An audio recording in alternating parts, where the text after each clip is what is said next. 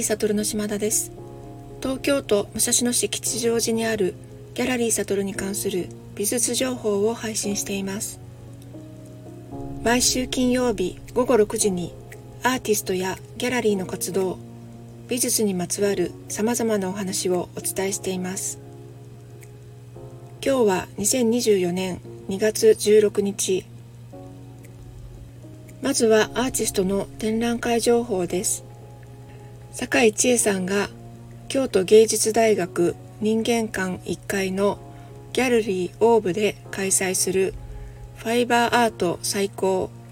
この展覧会に参加します。会期は2月19日月曜日から3月3日の日曜日まで。繊維を使った造形アーティスト19名による展覧会です。この展覧会は坂井千恵さんと塩見ゆりなさんが企画したものです。このファイバーアート最高っていうのはカタカナで最高なんですけれどもちょうど京都国立近代美術館で3月10日まで日本におけるファイバーアートのパイオニアである小林正和とその時代ファイバーアートその向こうへという展覧会が開催されておりこのグループ展もファイバーアートを再興する展覧会となっています。展覧会名の最高は再び起こす最高とかけているということですね。会期中は2月24日土曜日に座談会3月2日土曜日に草編み守りのワークショップというのが開催されます。このワークショップは参加作家笹キミナさんによるマレーシアの先住民族から教わった草編みのお守りを白の葉で作るというものですチラシに写真が載っていますが鳥や恐竜のような動物の形のお守りのようですギャラリーオーブのサイトへのリンクを貼っておきますのでご興味のある方は是非詳細を調べてみてください。開催中の紙の上の思考級レコードも明日土曜日の17時までとなりました。明日の最終日は竹内義郎さんはお仕事で来られないのですがあとの3名は在労予定です。このドローイング展では毎回様々な素材が使われ素材自体の存在感が大きい展覧会でもあります。どのような素材を選んだかでアーティストのカラーが出ます。例えばクロスノボーさんの作品「タルホピクニック追放画譜ボリューム12」で使われたのはスクラッチボードというものです。下にさまざまな色が置かれた紙の上に黒い塗料が塗られておりそれを引っかくことによって下の色が浮き出てくるといったものなんですが歴史を調べますともともとは陶板等の板の上に黒い塗料を塗り針状のものやナイフで黒い部分を引っかいて削られたところが白残ったところが黒の2色の絵ができるというものだったそうです。印刷技術が低かった時代に写真の代わりとして使われたそうです。写真製版はドットで表されるのに対して白黒2色でかっちりした印象を与えるため家電製品や車などの写真の代わりに使われていたそうです。最近ではこのスクラッチボードを使ったスクラッチアートというものが人気だそうです。皆さんも学校でやったことがあるかもしれませんが何色かのクレヨンで塗りつぶした画用紙をさらに黒のクレヨンで塗りつぶし尖ったもので黒いところを削り取って削ったところが絵になるので陰陽の因果というふうに呼ぶそうですがこの因果を描く図画工作というものが教育現場に昔から取り入れられてきたということです。今回ギャラリーに来た方に何人かに尋ねてみましたがと現在小学校6年生ぐらいの男の子に聞いたら学校ではやったことないが、えーと、自分で買って遊んだことはあるっていうことでした。あと30代ぐらいの方に聞いたら学校でもやっていたということでその削った時のワクワク感っていうものは結構あると思いますし、まあ、想像力をかきたてるという面はあるかなと思います。知育玩具ということで学校などに取り入れられてきたのかなと思います。あでもすごく面白い素材ですよね。でクロスさんはそういったものを見つけるのがすごい得意なんじゃないかなと思いますけれどもこのタルホピクニック随行画譜っていうのはミュージシャンのアガタモリオさんが月に1回開催しているイベントで王子にある飛鳥山公園の中を演奏しながら練り歩くっていうイベントに黒さんも参加しているんですが参加者の多くは思い思いの楽器をき弾いたり鳴らしたりする黒さんは美術家なので歩きながら描くっていうことを毎回試みていましてで歩きながら描くにしてもいろいろなペンを持って描くっていうのはちょっと無理があるということでこのスクラッチボードを見た時に試してみようというふうに思ったそうです。でやっぱりあの子供の頃にクレヨンとかで作った素材とはまたちょっと違う光沢のある材質でそれも作品にすごく合っているなと思います。こう角度を変えてみるとひっかいた色の面が少しあのキラキラと光るような感じがします。加藤岳さんの今回の作品は和紙と用紙を使い分けています。と普段は風景をテーマにした作品を描いていらっしゃってその風景をテーマにした作品では用紙を使われていらっしゃいます。スケッチブックからちぎったような左端にリングの穴がついているそんな紙を使ったりしてそれを1枚で見せるのではなくて2枚とか4枚で一つの作品のような感じでレイアウトして見せているところも面白いです。今回のテーマに合わせた記録に関する作品は和紙を使っていまして墨やインクアクリル絵の具などを使って描いています。でいくつかの作品は全体的に黒くインクが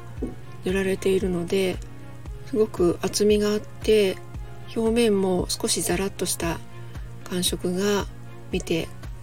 感じることができます。加藤さんの作品は余白の使い方のせいもあると思うんですけど絵の中の奥行きとか空間を感じる作品だなというふうに感じています。山上さんは紙に油絵の具で描いた作品を今回展示しています。紙にそのまま描くのではなく下地としてジェッソを塗って紙に強度をつけてからそこに油絵の具で描いています。あの白く残った部分も紙の白とは違ってもう少しこう硬い硬質な印象を受けますしジェッソの厚みとか油絵の具の厚みもあって表面に微妙な凹凸ができていてキャンバスとは異なるマチエルができてます。最初の頃は額縁のアクリルをあのつけていたのですが途中から、まあ、撮影のためにアクリルを外しましてそしたらよりジェストの風合いとか油絵の具の筆跡みたいのが見えるようになりました。で竹内義郎さんは用紙に水彩絵の具で描いた作品。しっかりした紙の上に水彩絵の具のにじみとか混ざりがとても美しい作品になっています。アーティスト自身が使う画材や素材に魅力を感じて作っているっていうのがすごく感じられるのがこのドローイング展の魅力の一つでもあるかなというふうに思います。そういったところもぜひご覧になっていただけると嬉しいです。さて本日はギャラリーならではのトピックを一つお話ししようかなと思っています。それは、えーと、芳名帳というもので以前も少し芳名帳についてお話ししたかと思うのですがこの芳名帳っていうものを去年ちょっと考える機会がありましてというのも芳名帳にはお名前とご住所を書くようになっているんですけれどもご住所を書いたお客様が台の上にそれを放置しないでしまってほしいというふうに言われたことがありましておそらく想像なんですけれどもその芳名帳に書かれた住所を悪用した人がいてで、ま、悪用されたのはあの女性のアーティストだったと思うんですけれどもそのことであそのことがちょっとあのニュースになってでそれでかなっていうふうに思いました。で私が、えー、20代の時に働いてたギャラリーは割と老舗のギャラリーで芳名帳といえばこう和とじで縦書きの和紙を使ったとてもフォーマルな芳名帳を使ってましてでそれをずっと見てきたものですからあんまり芳名帳について深く考えることがなかったんですけれども芳名帳って他のギャラリー以外でどんな場面で見るかなっていうと、まあ、観光総裁とかで名前と住所を書いてで後日主催者からお礼の品とかお礼状とかいったものが送られてくる。そのために書くようなもの。でギャラリーでは芳名帳をそのあとどのような風に使うかと言いますとまあ一番は記録として何年の誰々の展覧会ではどんな人が来たかっていうのを記録として残しておく。あとは、えーと、次回に同じアーティストの展覧会を開く時に DM をお送りする参考にする。でアーティストはそのギャラリーから芳名帳をもらってお礼状を書く方もいらっしゃいます。次回に展覧会を開くときに案内状の名簿として芳名帳を使う。そういった使い方をするものだと思います。でギャラリーサトルでは以前は芳名帳にご住所を書いてくださった方には必ず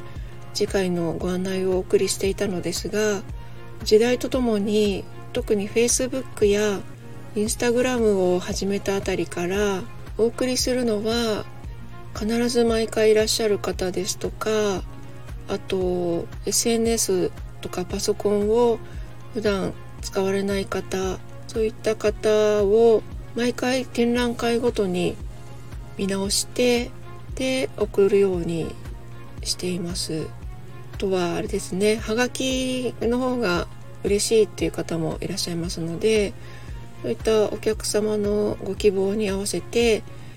送ったり送らなかったりっていう風にしています。実際あの DM 作るのっていうのは会期の何週間か前になりますけれども SNS ですと当日の情報もアップできますよね。私が必ずインスタグラムとかフェイスブックでアップするのはアーティストの在労情報ですね。そういうのは前日とかに急に分かったりするので DM に印刷できればいいんですけれどもまあ、直前になってみないとわからないことも多いので企画展開催中はほぼ毎日 SNS に投稿しまして作家の在廊日程などをアップしています。個別の DM 発送っていうのはだいぶ厳選してお送りするようになってきました。ギャラリーの芳名帳は1枚に5名書けるようになってまして埋まったらそれを外して事務所にしまうっていう形にしてるんですけれどその5人の個人情報っていうのはこう見えてしまうっていうので今は布でこう覆うようにして目隠しするようにしてますけどもう20 23年ぐらいやっていて私の知る限りそういうあの情報を悪用したとかされたとかっていう話は一度もないんですけれどもネットなんかで見ると個人情報は書かないでくださいというふうに明記して住所なんかを知らせたい場合は、えっと、ドネーションボックスっていうのを置いていてそこに自分の名刺とか住所を書いた紙などを入れるようにしてるっていうギャラリーさんもありました。まあ、時代とともに少し考えなければいけないのかなというふうには思ってはいます。で私ヨーロッ海外はヨーロッパしか行ったことがないんですけれども最初にギャラリー周りを海外でしたのは20年ぐらい前ですね20年ぐらい前にえ、ー、とフランスでギャラリー巡りをしたんですけれども最後に行ったのが10年ぐらい前でベルギーだったんですけどその時もギャラリー周りをしましたけどもやっぱり芳名帳みたいなものはなかったかなと思います。あ、日本独特の文化なんですかね。いらっしゃった方の筆跡でお名前が残るっていうのはなんかすごく日本らしいというかそんな文化だなというふうに思いますけれども。まあとにかくあのギャラリーサトルにいらっしゃった場合ですね。最初に初めていらっしゃった場合は、まあ、気にならなかったらご住所を書いていただければいいしで2回目からは書かなくてよろしいかなと思います。最初の1回だけ書いていただいて名簿に入れておきますので次回からは芳名帳にはお名前だけでいいかなというふうに思います。またあのはがきの DM がぜひ欲しいという方は一言言っていただけると分かりやすくていいかなと思います。小売店で普通のお店でお名前を書いてもらうっていうのはないですけれどもやっぱりギャラリーではそういったしきたりというかが昔からありますよね。だからうんやっぱり特別な業種なんだなっていうふうにはちょっと改めて思いました、まあ、ギャラリーにいらっしゃってなんかご不明な点があったら遠慮なく言っていただけたらと思います。と来週の配信では今月開催した美術鑑賞イベントサイについてお話ししたいなと思っています。本日は以上となります。良い週末をお過ごしください。ありがとうございました。